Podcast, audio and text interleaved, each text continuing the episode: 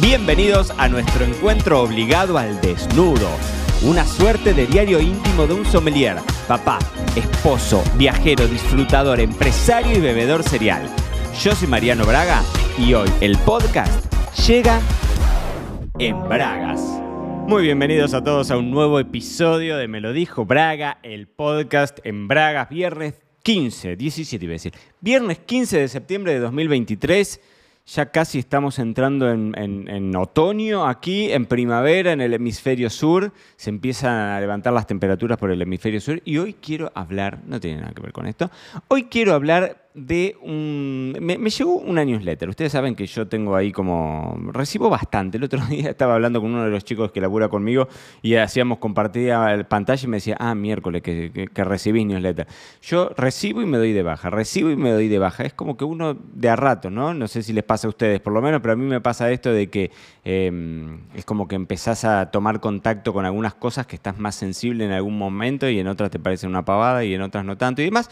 Y empecé a seguir a una chica que se llama Cody Codie, se llama Cody Sánchez. La chica es norteamericana, es una chica joven y no sé bien eh, cuál es su origen porque, bueno, latino es sin lugar a dudas, pero bueno, ella vive en, en Estados Unidos. Y es como uno de estos gurús que hablan de negocios y de desarrollo profesional y demás, pero es la única que te tira información distinta. Pero distinta, ¿eh? todo el tiempo te habla distinto. El otro día, por ejemplo, me enganché con una newsletter que mandó eh, sobre su experiencia comprando lavanderías.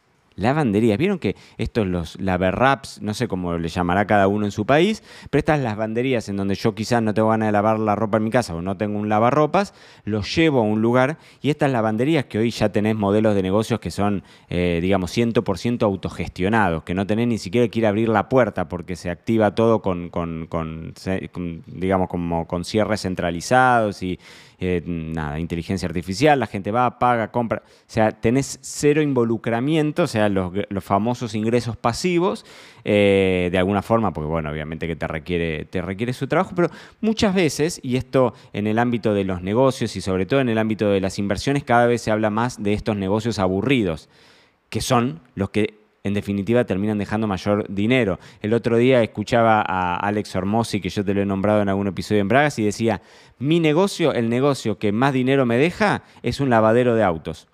Y el tipo te decía, dice, son negocios que a mí no me traen dolor de cabeza, yo invierto ahí, son negocios que están funcionando 24/7, la gente va, lava su auto, lava su ropa o carga nafta, por ejemplo, acá en Europa que es todo autoservicio y tenés estaciones de servicio que son 100% autogestionadas, es decir, pagás directamente, no tenés empleados, no tenés eh, fines de semana, no existe ningún tipo de eso porque es todo autogestionado. ¿no? Y cada vez más se habla de estos ingresos pasivos a través de negocios aburridos, pero que, terminan dejando sus buenas fortunas. Y nada, el otro día la newsletter de esta Cody Sánchez fue interesante. Pero no es eh, de eso de lo que te quiero hablar, sino que te quiero hablar de esta última newsletter, que lo que ella plantea o lo que habla es de la dicotomía emprendedor versus empleado. Emprendedor versus empleado, de eso es de lo que quiero que hablemos en este viernes 15 de septiembre de 2023. Emprendedor versus, em- versus eh, empleado, y si es que hay un versus y si es que hay una antítesis, yo me paro del lado del emprendedor. Es así, así que todo lo que yo te vaya a decir en el episodio de hoy, sabe que va a estar sesgado por mi visión y de la forma en la que a mí me interesa vivir mi vida. El otro día lo hablábamos con Flor y decíamos, no sé quién decía, bueno, ¿cuál es tu concepto del éxito? Y la persona responde, mi concepto de éxito es la libertad.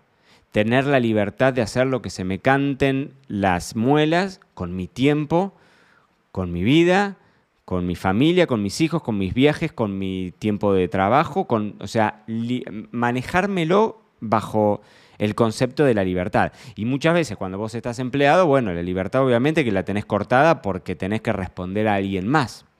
Entonces, eh, yo he tenido mis épocas de empleado hace muchos años. Hoy uno siempre termina siendo empleado, porque en definitiva nosotros en la agencia tenemos nuestros clientes y de alguna forma terminas trabajando para otros, claramente, porque siempre hay una relación, hay un vínculo ahí de ida y vuelta. Pero no es lo mismo, definitivamente no es lo mismo que tener que cumplir un horario, ciertos requerimientos, tener que dar explicaciones y todos estos asuntos a un superior si es que lo ponemos desde ese lado. ¿no? Entonces, emprendedor versus empleado, de eso es de lo que va la, la newsletter de esta Cody Sánchez y te quiero leer algunas cosas que me parecen interesantes y algunas reflexiones que, hago yo sobre, sobre esta newsletter. ¿no? Ella dice, está bien preferir la comodidad de un trabajo de 9 a 5. Ser emprendedor no es para todos y la sociedad colapsaría si todos fuéramos empleados, empresarios, sin lugar a dudas. Pero dice, y acá es donde está el punto que me parece interesante, comodidad y seguridad no siempre van de la mano y por eso es importante no confundirlas. Una cosa es estar cómodo y otra cosa es estar seguro. Yo siempre me acuerdo, siempre me acuerdo. Em, un compañero de la facultad que sus papás eran empleados y él siempre defendía a muerte la idea de cerrar la computadora el viernes a la tarde y que todos los problemas se cerraran ahí, ¿no? O sea, cierro mi computadora, mueren todos los problemas, el lunes nos vemos, te mando un besito y que te vaya bien. A pesar de que todo colapse, es cierto que si vos tenés la posibilidad de trabajar para alguien más, hay muchas balas que no te pegan directamente. Entonces ahí hay una realidad que hay cierta comodidad. Por ahí es un dolor de muelas tener que aguantar a tu jefe si es que vos no te lo aguantás. Y entonces ahí ya no hay más comodidad. Pero también es cierto que si vos en algún momento fuiste empresario, fuiste emprendedor o sabés que el, éxito o el fracaso de ese, de ese negocio depende exclusivamente de vos o de vos y de tu equipo, hay una responsabilidad que es mucho más mayor y que es bastante más incómoda. Para mí, desde mi visión, habiendo sido empleado y empresario, ser empresario, ser emprendedor es mucho más incómodo. Es mucho más incómodo. Pero también es cierto que para mí es muchísimo más seguro. Vos decís, no, escúchame, yo tengo un sueldo seguro, yo soy empleado, trabajo de 9 a 5, de lunes a viernes, y sé que a fin de mes cobro un sueldo. Bueno, eso sabemos que hay algunas situaciones en las que el primero que termina sufriendo es el empleado. Es decir, a todos nosotros, y más esta Cody, viste, lo, cuenta desde, desde, su newsletter, y acá hay una, digamos, una escuela norteamericana en donde más todavía, pero en Estados Unidos también hay una educación desde una edad súper temprana, en donde que estás programado de alguna forma para centrarte en eso de construir una carrera, para subir la escalera corporativa, para arrancar siendo, trabajando en un laburo operativo y terminar siendo el CEO, ¿no? Pero es cierto que ese empleo siempre va a estar sujeto a la voluntad de otra persona. Inclusive si sos un CEO, va a estar eh, sujeto a, la decisión de un, no sé, de un directorio, ¿no? De la sociedad o de lo que sea. Yo siempre me acuerdo de un tío mío que era, fue el número uno de un, banco en Argentina y demás, y bueno, y cuando fue grande, era más grande y ya al banco no, no, le servía, independientemente de que te vayas con un montón de dinero en el bolsillo por una indemnización y demás, pero también después te pones a pensar qué haces después. Entonces, entre seguridad, por un lado, y comodidad por otro lado, hay, hay una dicotomía. Y es cierto que ser dueño de un negocio, te vuelvo a decir lo mismo, no solo no es pan comido, no solo que no es fácil, no solo que te dormís en los laureles, sino que al contrario, para mí es áspero, es impredecible. Tenés que ser valiente. en muchos casos, yo lo decía cuando tenía mi restaurante en Argentina, y con perdón de la expresión, hoy voy a hablar un montón de malas palabras, ya lo sé. Pero tenés que tener muchos huevos en determinado contexto, o muchos ovarios, eh, valga quien esté del otro lado, para poder llevar adelante un negocio del que dependen familias tuyas. O sea, dependen familias de tu, de tu, del sueldo que vos vayas a pagar. Entonces, el éxito o fracaso, aunque una persona que esté empleado trabajando en tu equipo pueda cerrar la computadora el viernes y levantarse el lunes y si estalló el mundo va a seguir cobrando su sueldo, a menos que ya, no sé, que te, que te dediques a quiebra o lo que sea, pero para vos como dueño, realmente tenés que tener una valentía tremenda y en muchos casos, yo te lo digo con total honestidad, ser dueño de un negocio es una mierda, un montón de veces. Nosotros eh, cuando teníamos el restaurante y teníamos un montón de sueldos que pagar y llegaba a fin de mes y a veces nos mirábamos con Borsani y decíamos, ¿cómo carajo hacemos para, cómo, cómo lo armamos? Entonces, yo acá coincido con, con mi amiga Cody ahora, que, que más allá de eso, más allá de que tiene sus, bemoles, es un camino mucho más seguro hacia una verdadera seguridad y protección. Es decir, si vos lo laburás bien, ser empleado, trabajar para vos, te da mucha más seguridad para tu futuro y mucha más protección, sobre todo para que el valor de lo que vos creás no vaya al bolsillo de otra persona. Porque cuando las cosas se ponen difíciles, es así. El primero en ser despedido termina siendo un empleado Y es la realidad. Vuelvo a decir lo mismo, no es para todo, te conté el ejemplo ese de mi compañero de la facultad y demás. La, otra cuestión interesante también para, para evaluar es que tenés un techo. Tenés un techo. Como emprendedor, no. Pero como empleado, sí. O peor, como emprendedor, en realidad, lo peor es que el techo te lo pones vos, con tu cabeza. Hoy, hace un ratito, estaba repasando algunos presupuestos que había mandado hace un año. Y unos presupuestos de unos trabajos que habíamos hecho y demás. Y la verdad es que los presupuestos que mandaba hace un año son la mitad de dinero de lo que mando hoy. Y lo único, lo único, lo único, lo único que cambió en ese tiempo es mi cabeza. Y yo te lo, vos, si me vas siguiendo los viernes en Braga, sabés que yo te hablo con a calzón quitado, por algo se llama en Bragas esto. Yo te hablo con total honestidad.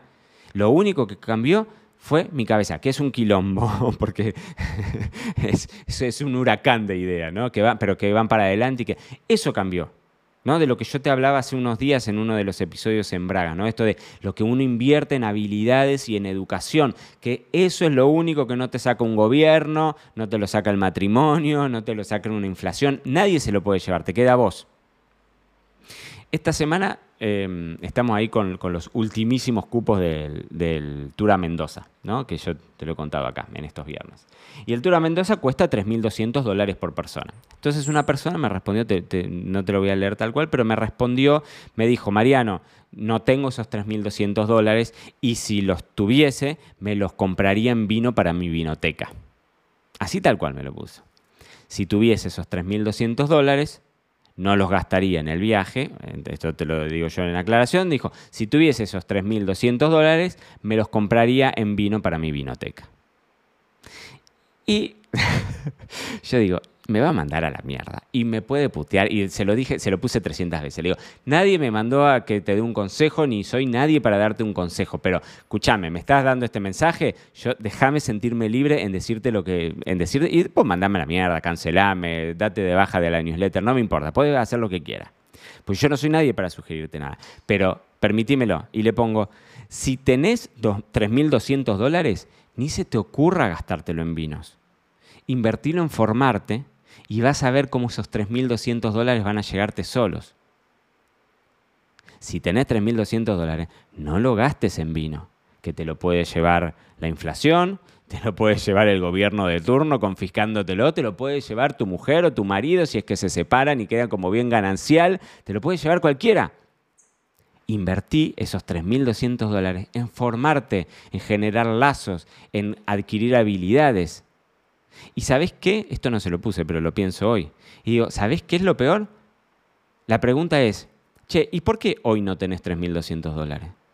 Que los 3.200 dólares es lo de menos. Entiende que no, acá no es una cuestión de, tener el dinero en el bolsillo, ni, ni, ni yo me la doy de que tengo 3.200 dólares, ni que lo dejo de tener. Pero digo, el razonamiento de decir, yo esto hoy es algo que en mi economía no puedo acceder, es un lujo que no me lo puedo dar. Bueno, yo me preguntaría, ¿por qué no te lo puedes dar? Quizás no te lo podés dar justamente por ese pensamiento de que si tenés esos 3.200 dólares, te los gastás en el vino, compras del vino, en vez de comprar herramientas en tu cabeza para que vos puedas construir mucha más riqueza que esa. Y esto te lo digo en todo, ¿eh? porque esto eh, sirve a nivel profesional, pero esto sirve a nivel personal también. 100% sirve a nivel personal también. Si hay deudas pendientes con uno mismo, con la forma que uno tiene de ser, y te podés tomar el tiempo de, de, autoanalizarte o de hacer cosas que te hagan bien a tu cabeza, de ese tipo de cosas, ese tipo de inversión en uno. Bueno, también funciona, ¿no? El otro día lo escuchaba este Alex Ormosi y él, él dice que todos los días paga un billón de dólares por no tener las habilidades para crear un negocio billonario. Es decir, el tipo es millonario, no es billonario. Es millonario, no billonario. Esa diferencia, ese costo, es el que él paga por su ignorancia. Hace muchos episodios en Braga yo te hablaba de ese concepto de la universidad del no saber. Cuánto le pagamos cada día al, al no invertir en las habilidades que nos permiten escalar, en que nos permiten dar ese paso. Entonces, vuelvo un punto, vuelvo atrás y vuelvo al punto este de Cody Sánchez y esta dicotomía de ser empleado y de emprender, ¿no? Y de la diferencia entre seguridad y confort. Porque ser emprendedor puede dejarte en bolas en cualquier momento, sin duda. Pero es como cuando a Donald Trump le preguntaron en un momento, le dijeron algo así, como te lo estoy sacando de contexto, ¿no? Pero le preguntaron, ¿y qué pasaría, señor Donald, si usted pierde toda su fortuna? Y el tipo dijo, simple, me recupero en unos meses. Claro que sí, porque es gente que invirtió en sus habilidades. Es como el que aprende a andar en bici. Vos aprendiste a andar en bici, te fracturaste, pero cuando se te acomode la pata, volvés a andar. El que hizo una fortuna se recupera porque ya sabe el ABC del negocio. O sea, nunca existió tanta información gratuita para que podamos todos aprender de esa gente en materia de negocios, estoy hablando, ¿no? Porque quizás mm, su vida personal son caminos por aparte, caminos por aparte. Pero quizás si vos ves a esa gente y decís, che, yo quiero tener esos 3.200 dólares para invertirlos en vino, para gastármelo en un spa o para hacer lo que se me cante, pero tener la disponibilidad, la libertad, esa que hablábamos económica, ¿no? El que hizo una fortuna se recupera, sabe cómo es el ABC del negocio y el tipo que, que, que nunca encontró la forma de ganarse eso gana la lotería. Ya lo hemos hablado en los episodios en Braga. Gana la lotería y toda la gente que gana la lotería está demostrado que después de un tiempo no solo están en, la misma situación que estaban previo a, ganar la lotería, sino que están peor. ¿Por qué? Porque ahí hay una gestión pésima que seguramente vos y yo hacemos también. ¿eh? No estoy diciendo que no. Pero nos cansamos de hablar muchas veces en estos episodios en Braga de esa fórmula en la que todos coinciden. Vamos, lo hablamos acá todos los fines de semana. El tema es que tomemos acción. El tema es que tomemos acción. Una cosa es saber para dónde tenemos que ir y otra cosa es tomar acción. Vos y yo sabemos en las cosas en las que somos buenos y en las cosas en las que podríamos mejorar. Sabemos en el lugar en el que queremos estar y sabemos la brecha, el gap, la diferencia que hay entre el objetivo, esa vida que queremos tener, sea personal, sea familiar, sea económica, sea profesional, sea laboral, y la situación en la que estamos. ¿No? Y entonces, bueno, puede ser que en esto de, que, mm, de, que, de que seas un empresario y que, y que tengas un montón de despioles y que ya no tengas confort, pero sí vas a tener seguridad. Porque sabes de alguna forma que aunque te saquen cualquier tipo de estabilidad laboral, estando sano, vas a poder volver a crear ese imperio.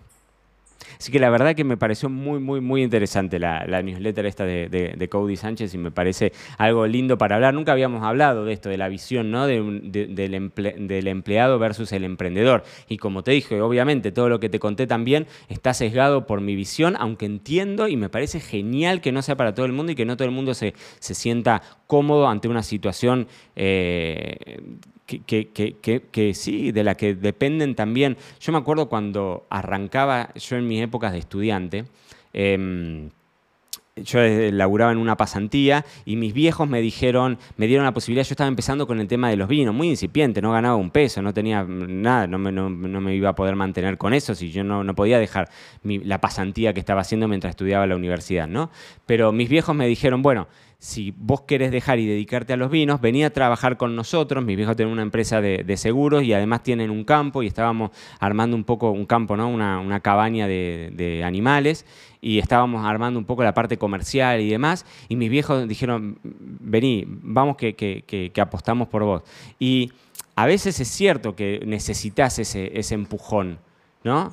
Eh, ese empujón de, que, de, sentir que, que, tenés un lugar en donde caer. Pero también es cierto que eh, el mundo está hecho para los que toman decisiones y se animan, sin lugar a dudas. A veces es más difícil, pero ¿sabes qué?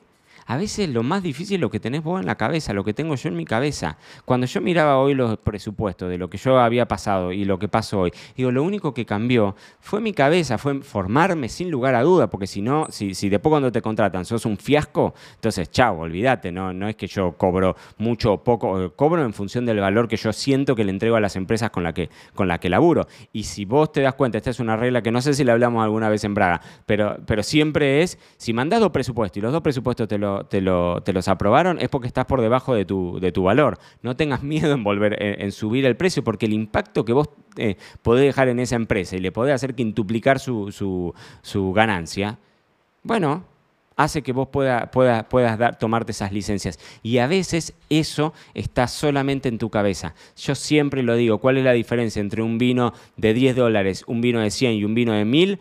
La única diferencia está en la cabeza del enólogo. Y esto yo lo decía hace años cuando en mi cabeza, no, o sea, yo lo decía en los enólogos y nunca lo, pensaba desde mi, perspectiva personal, desde mi perspectiva laboral. Y siempre lo decía el enólogo, porque vos te das cuenta que esos mismos vinos probados a ciegas, la gente le puede dar un puntaje espectacular, lo puede tirar al demonio.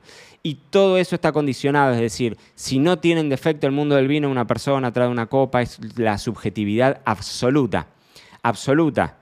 Y te lo digo después de 20 años de visitar y recorrer y demás. Cuanto más te metes en el mundo del vino, más te das cuenta que no sabes nada y es una barnizada de, humildad. Siempre, es así. Cuando vos vas y hablas con gente que sabe de vinos, te vas a dar cuenta que escuchan más de lo que hablan y, eso ya te habla muchísimo de esa persona. Bueno, eso termina, me fui por las ramas, me terminé siendo por las ramas. En definitiva, mis queridísimos bebedores cereales, estamos a viernes 15 de septiembre, son casi las 2 de la tarde, me voy a poner a almorzar en este preciso instante eh, y espero que la pasen muy bien ustedes y que disfruten porque es fin de semana y nuestro cuerpo lo sabe. Y esto fue todo por hoy. No te olvides suscribirte para no perderte nada y que sigamos construyendo juntos la mayor comunidad de bebedores cereales de habla hispana. Acá te voy a estar esperando en un próximo episodio.